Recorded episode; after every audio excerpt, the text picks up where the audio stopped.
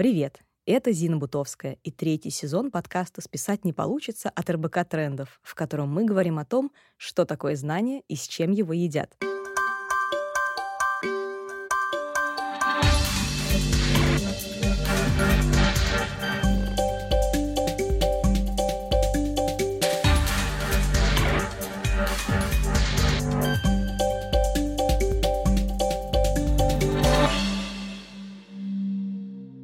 Каждом выпуске вас ждет немного теории, а затем практика. Сегодня обсудим, может ли образование стать хобби. Наверняка многие из вас в детстве и юношестве ходили в кружки, дома пионеров, организации дополнительного образования. Ну, на всякие развивашки, одним словом. Вспомните это чувство. После уроков нужно собрать ноты, одежду для тренировки, краски, кисточки в худ-кружок и провести там еще несколько часов за оттачиванием навыков.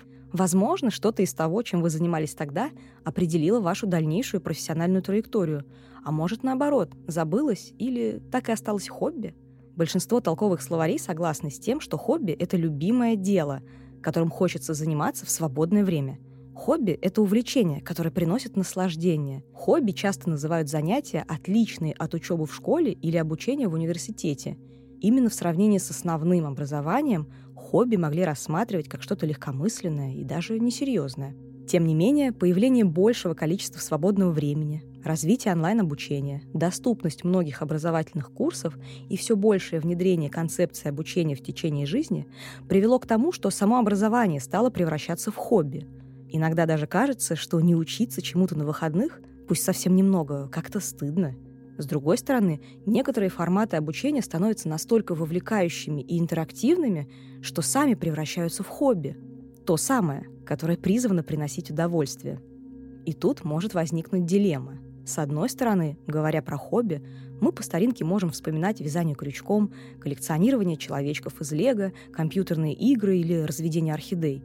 С другой, возможностей учиться стало так много, да и само понятие обучения вышло за рамки формальных институтов и шагнуло в интернет, лектории, музеи. Чего только стоит YouTube. Каждый день там смотрят более 500 миллионов образовательных видео. YouTube собрал примерно 79% всех пользователей интернета. 2 миллиарда человек заходят на платформу ежедневно, просматривая более 1 миллиарда часов видео каждый день а количество обучающих роликов на YouTube, согласно статистике, превышает количество книг в библиотеке Конгресса США. Вот еще момент. Допустим, в качестве хобби вы научились варить кофе как бариста или придумывать креативы покруче выпускников медийного факультета. А что дальше? Оставлять это в рамках хобби или выходить в профессию? А как же диплом? Ведь нет диплома, нет знаний или нет? Равнозначна ли ценность знания университетского, который мы кропотливо приобретаем, записывая лекции за седовласым профессором, и знания, полученного в максимально комфортной среде в качестве хобби? Не девальвируется ли от этого его ценность? Доверяют ли образованию, полученному в удовольствие в свободное время, так же, как официальному и подкрепленному красным дипломом? Чтобы разобраться в этих вопросах, а также узнать, может ли обучение стать хобби, хорошо ли это и в чем риски, мы поговорили с Асей Антоновой, старшим методистом культурной платформы «Синхронизация». Ася рассказала, почему обучение может стать хобби и наоборот, и как идея высокой эффективности мешает нам получать удовольствие от образования. Слушайте до конца, будет интересно. Привет, меня зовут Тася Антонова, я старший методист синхронизации, занимаюсь всеми курсами, которые связаны с культурой, как это, то есть это искусство, музыка, кино и все вот такие приятные вещи. Чем отличается образование и хобби, и как эта граница размывается сейчас? Очень сложный вопрос, потому что образование и хобби — это как будто вообще про разные. То есть это как ромашка и шляпа. Шляпа может быть в форме ромашки, а может и не быть. И поэтому, ну, можешь образовываться просто так, а можешь образовываться как хобби, можешь образовываться для учебы, для работы, для чего-то там еще. Цели могут быть совершенно разные. Два множества, да, которые где-то пересекаются. Вот. Граница, поэтому ее как бы границы-то и нет. Правда, действительно, что когда-то между ними вообще была граница. Потому что, ну, действительно, ты выбираешь образование, скорее всего, потому что ты любишь что-то делать, это уже возможно, когда-то было твоим хобби. Да, да, да, да, да. То есть получается, что ну все там, чаще всего любая профессия начинается с какого-то хобби, да, ребенку нравится там сделать конструкторы, он постепенно там это делает, делает, потом такой, о, я хочу быть инженером, идет в университет, становится инженером. А человеку нравится печь пироги, он печет пироги, а потом понимает, о, господи, я хочу этим заниматься всю свою жизнь, и открывает там пекарню, и становится профессионалом таким образом. Поэтому ну, это какие-то очень две, мне кажется, взаимосвязанные вещи, где границу ну, разделить сложно, и она не, ну, она не размывается сейчас. Она всегда была такой, как мне кажется. Образование как новое хобби — это хорошо или плохо? Не получается ли, что образование становится слишком будничной практикой? Что мы можем сказать про а, такой вид хобби новый, как образование? У меня как будто вот встречный вопрос, а, а хорошо или плохо, что Гутенберг изобрел книгопечатание? Там? Хорошо или плохо, что появилась э, периодика в XIX веке? Непонятно. Ну, вроде хорошо с точки зрения там про прогресса, там какого-то позитивизма. То есть, э, ну, хорошо, здорово, что мы идем вперед, что мы улучшаемся. А, но, ну, как бы кому как получается. Образование становится доступнее, это факт, и мне кажется, это классно. Надеюсь, что это реально так. У нас, по крайней мере, в России, сложно сказать про другие страны, конечно, но, по крайней мере, в России точно к образованию есть такое отношение, немножко сакрализированное такое, вот как будто это что-то такое далекое, недоступное, важное, сложное. Э, это реально, в общем-то, так в какой-то степени. Но кажется, что истинным знанием могут обладать только избранные. Для этого нужно учиться там 10 лет в университете, а еще лучше потом в, в аспирантуре. И это подпитывают какие-то профессиональные сообщества. То есть, не знаю, например, я искусствовед. И профессиональные искусствоведы считают, что ну, вот то, что Э, человек там почитал пару книжек по искусству, ну, это вообще не считается. Это полная ерунда. Я так не думаю. Мне кажется, важно хотя бы чуть-чуть прикоснуться. Вот. Поэтому мне кажется, что это хорошо. Почему бы нет? Здорово же, что люди раскрывают свои границы и пробуют разное. Как будто есть хобби, которые не связаны с образованием. Например, даже когда я те же самые горшки леплю, я же все равно в этот момент каким-то образом ну, образовываю, что ли, себя. Я учусь там понимать разные формы, я знакомлюсь там с текстурой материала. Это же тоже в какой-то степени обучение. Наверное, нам нужно как-то договориться о понятиях тут чуть-чуть, да. А, как будто бы, когда мы говорим про образование, мы понимаем скорее такой более интеллектуальный, наверное, труд. То есть э, спорт — это тоже хобби, в общем-то, и ему тоже в определенном смысле ты учишься, ты учишься правильно прыгать, правильно ставить ногу там и так далее.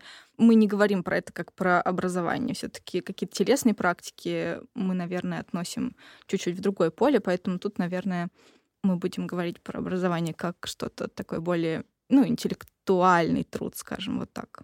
А, мне кажется вообще, что а, у слова хобби есть какой-то какая-то негативная окраска. Нам вот кажется, что хобби — это что-то такое несерьезное, что-то такое необязательное. На самом деле хобби чаще всего гораздо более обязательное, чем образование, которое там из-под палки, не знаю, для работы, для учебы, и приносит тебе больше радости и больше смысла. Вот, например, у нас есть курс в синхронизации, э, как стать искусствоведом, он большой курс по истории искусства и теории искусства и всему такому, годовой. А, и люди тратят там 6-8 часов в неделю на то, чтобы изучать искусство. Вот это хобби или нет? Вот это, кстати, это, хорошее. Это хобби. Ну, они же не зарабатывают этим. Это не их профессия чаще всего. Иногда они хотят там кто-то открыть галерею, кто-то чего-то, но чаще всего это просто ради удовольствия. И они сами так и говорят, я просто ради удовольствия слушаю. И э, ну вот здесь это очень серьезное хобби. Поэтому мне кажется, что хобби вообще может быть очень серьезной штукой, очень важной частью твоей жизни, э, если ты нащупал то, что тебе правда интересно. В чем отличие знания как хобби и знания как мастерства? Можно ли сказать, что массовый доступ к двухнедельным образовательным курсам по философии, социологии и психологии делает их знания немного профанацией?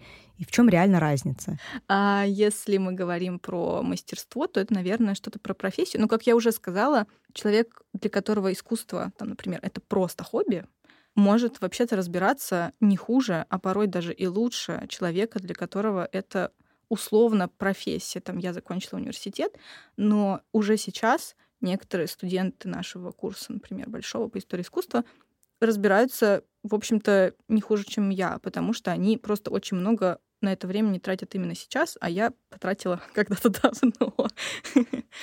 То есть, э, что значит доступ к двухнедельным курсам? Это профанация. Смотря что обещает этот курс?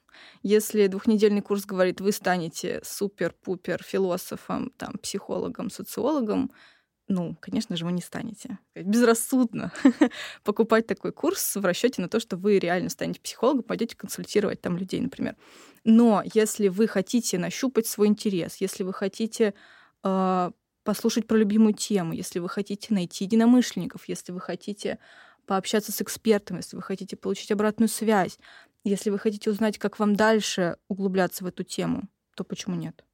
Да, и в данном пла- в плане я, кстати, подумала, что ну, это такая альтернатива книжке, например, я хочу там чем-то глубоко, не знаю, там, социологом стать. Первое мое действие, как такого нормального человека, одно из действий, это просто почитать хотя бы учебник ну, по социологии или какую-то книжку а, популярную, в которой я пойму, о чем вообще речь а, в этом поле. И в данном случае как раз взять, видимо, двухнедельный курс — это то же самое, что две недели прочитать какую-то книжку. За те две недели, что ты прослушиваешь курс, да, там, не знаю, в 12 часов, ты можешь прочитать, ну, ну, одну-две книжки. Кто-то может быть больше, но все равно это не равно совершенно тому количеству книжек, которые прочитал лектор, переварил, сделал презентацию, у тебя она сохранилась, есть конспект, и, короче говоря, это огромная работа проведенная, и получается, что это сильно эффективнее образование это же не только хард-скиллы, это же еще знание о том, как ты хочешь учиться этому предмету, нравится тебе он или нет а может быть, не нравится, и тебе вообще нужно что-то другое. Как тебе дальше с ним работать? Какая-то саморефлексия, самоосознание в, этом, в этой сфере. И вот мне кажется, что двухнедельные курсы — это как раз во многом про это. Во всяком случае, если это твой первый курс, а, то это про самоосознание в этой теме. Да, ведь правда интересно, что сам факт того, что ты что-то попробовал, пусть даже и не закончил. Возможно, это ты уже чему-то научился. Это уже тоже ведь конечно, знание. Конечно. Просто о себе. А знание о себе, мне кажется, вообще самым ценным. Сейчас мы так много говорим про soft skills, про метанавыки, про все вот эти вещи. И вот это как раз про, про вот это. Люди часто приходят уже имея хобби на курс как дополнительный там, кусок в хобби, либо они приходят на курс и уходят с этим знанием как с рождением нового хобби. А, ну, скорее второе, потому что, наверное, хобби это все равно штука системная. Я вышиваю два раза в год. Это нельзя назвать хобби. Просто, не знаю, стресс такой, да, и я его как-то так выплескиваю. Хобби это все равно чем ты занимаешься более-менее регулярно. И люди, например, им нравится смотреть кино, они понимают, что они любят ходить в кино, они любят смотреть по вечерам со своей семьей, там, с партнером и так далее. И такие, о, а я бы хотела узнать больше. И тогда они, посмотрев курс, ну, наверное, понимают, что я могу смотреть осознанно, я могу это превратить не просто в времяпрепровождение, в какое-то более-менее активное времяпрепровождение, то есть я не просто получаю информацию там какую-то, я еще немножко ее перевариваю, там как-то э, анализирую, отдаю там что-то, вот, не знаю, обсуждаю со своими друзьями, и это может превратиться в хобби, безусловно. Вот, э, может, не знаю, провести киноклуб для своих э, друзей, mm-hmm. например.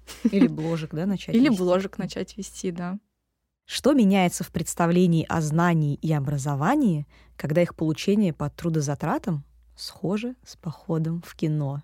С одной стороны, нам кажется, что то, о чем мы уже говорили, что это может быть профанацией какой-то, да, вот если это так легко получить, то, наверное, это какая-то фигня. А, потому что образование нужно получать тяжело, ты читаешь книжки годами, ты страдаешь, ты сдаешь экзамены, умираешь и так далее. Поэтому, когда мы предлагаем вот просто возьми и поучись, такой, наверное, наверное, что-то где-то какой-то подвох есть. И люди боятся проходить тесты, хотя мы там, например, ну, поскольку это не для учебы, не для работы, да, кажется, это не обязательно. И когда мы пишем, друзья, тесты не для того, чтобы вы получили оценку, а не для вас, чтобы вы поняли, как вы усвоили информацию, чтобы усвоили лучше там, и так далее. Они ну, не то, что не верят, они ну, игнорируют, в общем-то. То есть, ну, я боюсь. Прям вот боюсь проходить тест, я боюсь получить плохую оценку. И это, конечно, ужасно больно, потому что ты понимаешь, что за всеми этими боюсь проходить просто тест в курсе там по психологии стоит очень много боли, э, полученной в школе, в университете и так далее. Это, короче говоря, одна сторона, да, люди воспринимают это э, как что-то, наверное, необязательное, потому что образование должно быть обязательным и таким жестким, не знаю, с каким-то давлением, с э, дедлайнами, с чем-то таким. А с другой стороны, ну, здорово что-то получить проще. Ну, э, получение знания похоже на поход в кино. И, как мне кажется, это прям здорово. Нам об этом тоже просто уже говорили. Здорово, что э, у людей есть такая возможность наконец-то, потому что в грамотными там в конце 19 века было что там 10% людей. А сейчас там гораздо больше, и ты можешь э, получить образование не только в университете, не только из книжек, не только потратив годы своей жизни. И, по-моему, это великолепно. Я счастлива, что живу именно в такое время. Что нам говорит о современном мире сам факт, что для многих стало будто приятнее и проще или попросту возможнее овладеть знаниями? Мне кажется, это про ту же инклюзивность, которая везде и всюду, да, что все становится доступнее, по крайней мере, должно становиться. А вообще-то еще полно бесплатных всяких курсов, э, Курсера, Udemy и так далее, и так далее. И по сути ты можешь получить какую-то базу даже с помощью вот этого, даже с помощью каналов на Ютубе. Это будет не так системно, наверное, как если ты берешь прям курс, если мы говорим про YouTube, например, про книжки, но при должном уровне организованности можно выстроить собственную образовательную траекторию. При этом нужно понимать, э, что не все хотят на самом-то деле, и не все ну, могут. То есть учиться — это тоже навык.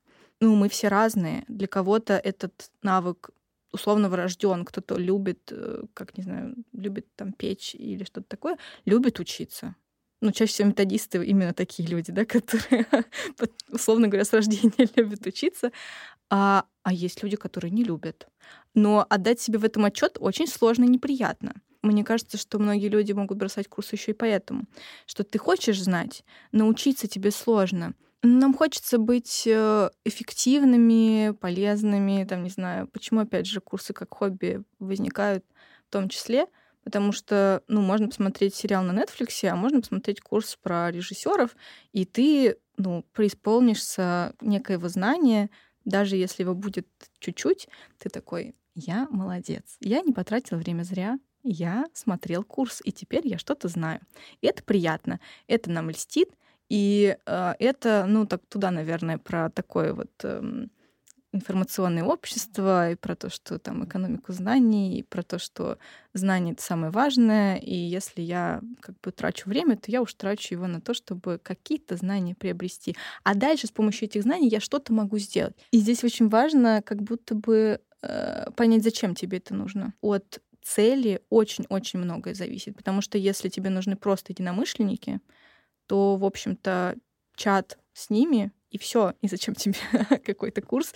И зачем тебе э, обвинять в профанации этот курс, да, там, вот, недостаточно там много знаний, если ты просто хотел э, поболтать. А может быть, ты бросил курс именно поэтому, например, ты купил курс по искусству, а тебе просто пообщаться с кем-то про это хочется. А чата-то и не было, и поговорить было не с кем. И курс ты тоже бросаешь, потому что такое подкрепление такого позитивного у тебя нет.